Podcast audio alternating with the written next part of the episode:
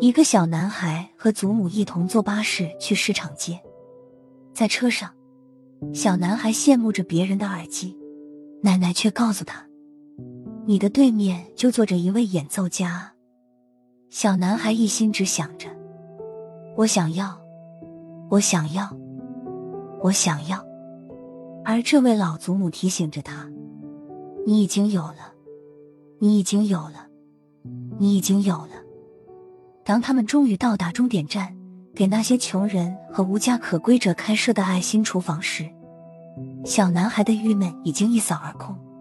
他终于明白，有时候身处脏乱的环境才更容易发现美，而真正的快乐在于给予而非索取。作者马特·德拉培尼亚在美国与墨西哥边界的工人社区长大，小时候。我看到爸爸每天早上五点起床，我妈妈想尽各种办法维持生计。我们所拥有的从来不多，但我们尽己所能，认真生活。我想，我所写的一切，多多少少都是为了展现这些人的尊严与优雅。有时候，如何看世界，是得有人教的。他说：“我想起我的外婆。”她不像故事里的奶奶那么强势，那么善于言辞，充满童心与想象力。外婆是一个沉默寡言的人，我们也不曾一起坐过巴士。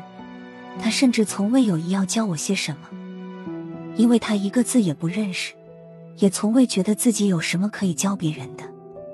更多的时候，我们只是漫步在那个她生活了一辈子的小乡村的田间地头，但世间万物的面貌。因为它的存在，在我的眼中一点点悄然发生变化。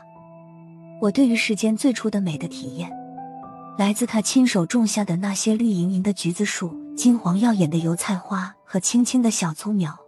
我对于温柔的最初感悟，来自他对于路边一只流浪狗的轻轻抚摸。